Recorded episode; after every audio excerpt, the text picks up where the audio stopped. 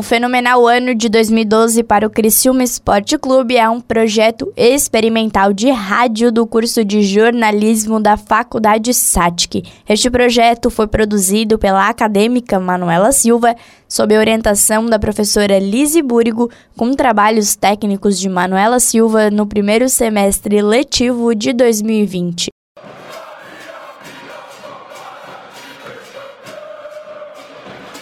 Como em todo meio de futebol, o ano começa cheio de esperança para as competições em que o time vai disputar. Mas em Criciúma 2012 iniciou diferente, com a torcida desconfiada e descrente. O torcedor Matheus Amorim lembra desse período. Teve bastante jogo assim, né? Teve essas, essas viradas e às vezes até em situações que o Criciúma ele mesmo se colocava em situação difícil o clube apostou todas as fichas no campeonato catarinense, mas conquistou a amarga sétima colocação. O Criciúma havia preparado todo o seu elenco com auxílio de um empresário do Rio de Janeiro, que trouxe jogadores de sua preferência, mas não deu certo. Todos eles, sem exceção, foram embora, não ficaram no Criciúma. E a gente começou a formar um elenco ali às pressas e que deu certo, né? Deu, deu muito certo. Uh, então existia pressão, e, mas também existia um grupo de staff muito bom. Montamos toda, todo um planejamento uh, de prioridade, tanto na parte física quanto na parte técnica, para a gente conseguir tomar de novo uh, as rédeas do, do time. Porque sequer, Manuela, nós tínhamos um time fisicamente preparado. Entre preparações, contratações, na corrida contra o tempo para o início da Série B, o Criciúma acertou contratações de jogadores como França, Matheus Ferraz e Marlon, e o técnico Paulo Comelli, que viria para sua segunda passagem no clube, com uma bagagem de 22 anos no futebol, relembra como enfrentou um de seus maiores desafios como técnico. Em relação à preparação para a Série B, foi um, um tempo muito curto. Fui convidado é, pelo seu antenor Gelione para ser técnico Criciúma e a equipe tinha é, ido muito mal no estadual. Então a gente teve que montar uma equipe é, muito rápido, que faltava 30 dias para iniciar a Série B e saiu muitos jogadores, saiu em torno de 16, 17 jogadores. Foram contratados também em torno de 17, 18 e nós não fizemos nenhum amistoso antes de iniciar a Série B. Então foi assim uma coisa típica é, no qual nunca tinha acontecido comigo. Surpreendendo a todos, o elenco sem preparação adequada iniciou o Campeonato Brasileiro da Série B. Já nos primeiros jogos, o Tigre mostrou que seria um ano de muitas emoções para o torcedor e para quem entrava em campo. O jogador Matheus Ferraz, zagueiro, vivenciou esse momento. Cara, o clima era muito bom. Todo mundo muito focado é, no trabalho, no dia a dia. Conforme ia passando, nós ia conquistando ainda mais as vitórias. Nós era muito forte em casa. Casa arrumada, torcedor confiante, imprensa desconfiada. Rogério Dimas, repórter esportivo, e o jornalista Matheus Mastella não botaram fé no Criciúma. E em função da campanha ruim que o Criciúma fez durante o Campeonato Catarinense, eu não acreditava muito que ele fosse fazer uma boa campanha é, no, no, Campeonato Brasileiro da Série B, não. Não, não tinha como acreditar.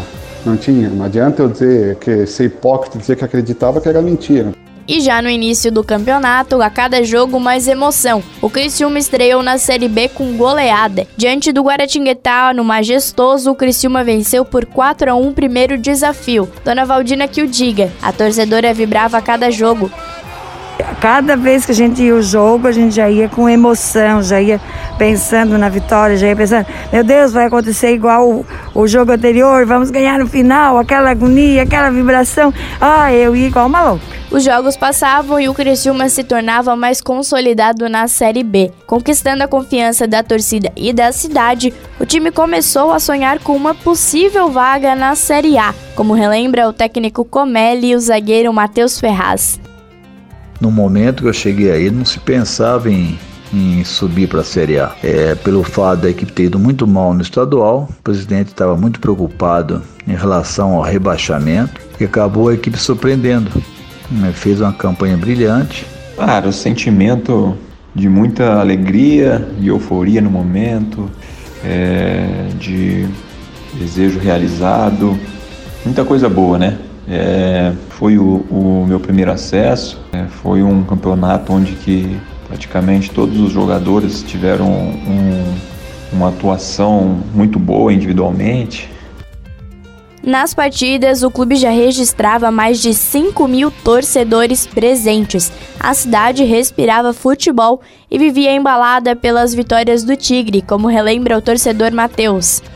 Ah, o clima na cidade era ótimo, né? É, cidade é muito ligada em futebol, tanto que tem um futebol de amador, um futebol amador forte. E o mesmo acontece com o Criciúma. É, todas as forças ali, todo mundo junto no mesmo objetivo, se ajudando, só se falava na, no acesso. Os duelos eram cada vez mais emocionantes, com todos os ingredientes que um amante do futebol gosta. Os torcedores do Criciúma lembram até hoje de partidas eletrizantes como contra o América do Rio Grande do Norte e contra o Ipatinga. Cristiano pela ponta direita. O Ipatinga não vai aguentar. Cristiano levantou segunda trave.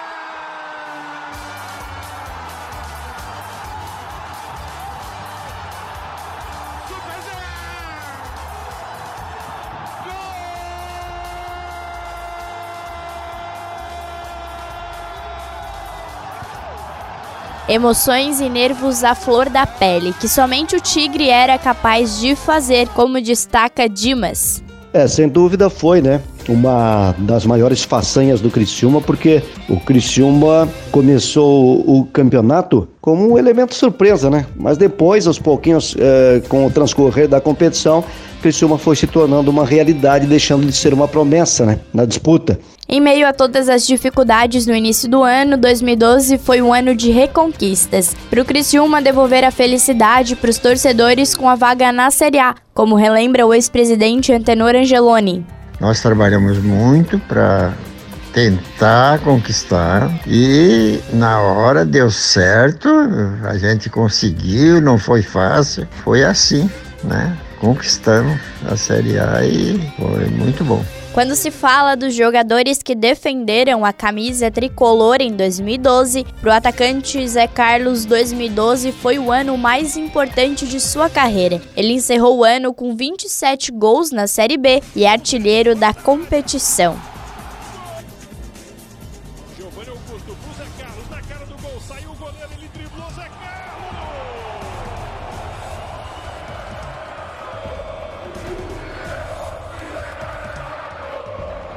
Para mim é uma satisfação muito grande é, ser um ídolo do clube, né? É, isso não há dinheiro que pague.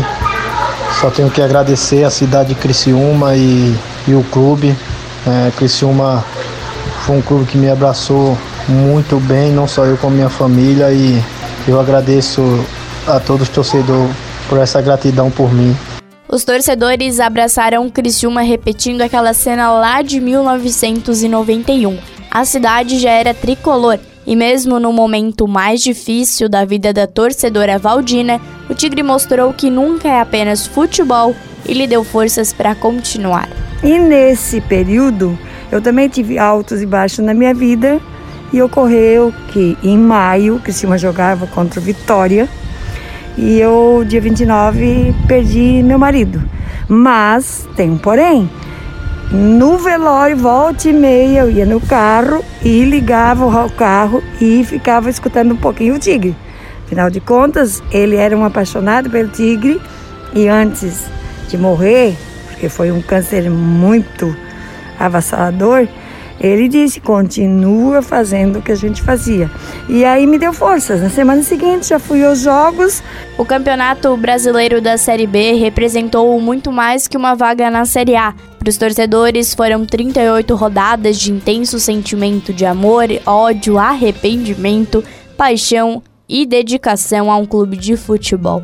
Os torcedores, como o Matheus, que estavam desacreditados lá no início, já comemoravam. O ano de 2012 foi um ano mágico no Criciúma, né? Tanto em termos de, de resultado esportivo, mas também em, em termos de ambição, de poder estar dando um passo para se estruturar e ser autossuficiente no futebol.